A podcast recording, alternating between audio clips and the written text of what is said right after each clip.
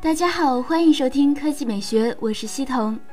重新整理思路后的联想，开始集中精力在 Moto 手机进行突破。在这样的大环境下，今年他们国内第一款重磅新机正式降临。今天，联想在线上发布了这款传闻许久的 Moto Z Play，整机设计继承了前作。支持可扩展模块依然是它最大的亮点，机身很纤薄，厚度为五点九九毫米，依然是全金属一体式设计，整机重约一百四十五克。配置上，Moto Z Play 配备的是五点五英寸幺零八零 P 屏幕，搭载骁龙六二六处理器，内置四 G 内存，六十四 G 存储空间，提供三千毫安手量电池，后置一千二百万像素主摄像头，支持全像素双核对焦，支持全像素双核对焦。预装安卓七点一点一系统，跟之前的做法一样，Moto Z Play 也支持众多可扩展的配件，比如 JBL 扬声器、投影仪、哈苏摄像头模块等。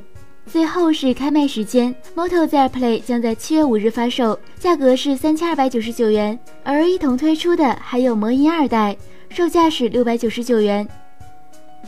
第二条新闻来看一加，抛开外观问题不说。一加五确实是一款性价比很高、非常值得买的手机，但是前提是你能买得到。虽然发布之前号称料已经下了百万，而且购买体验会有惊喜，但从首轮抢购的情况来看，一加五的备货并不乐观，而且购买体验并不怎么好。官网还出现了验证码错误的尴尬，引发网友吐槽。好消息是，今天晚上十二点，一加五将再度在京东商城以及官网开放购买，两千九百九十九元的月岩灰以及三千四百九十九元的星辰黑版均有供应。此外，一加承诺购买成功的用户可以在四十八小时内发货，希望这次供货能给力。但如果不出意外的话，依然是瞬间售罄的节奏。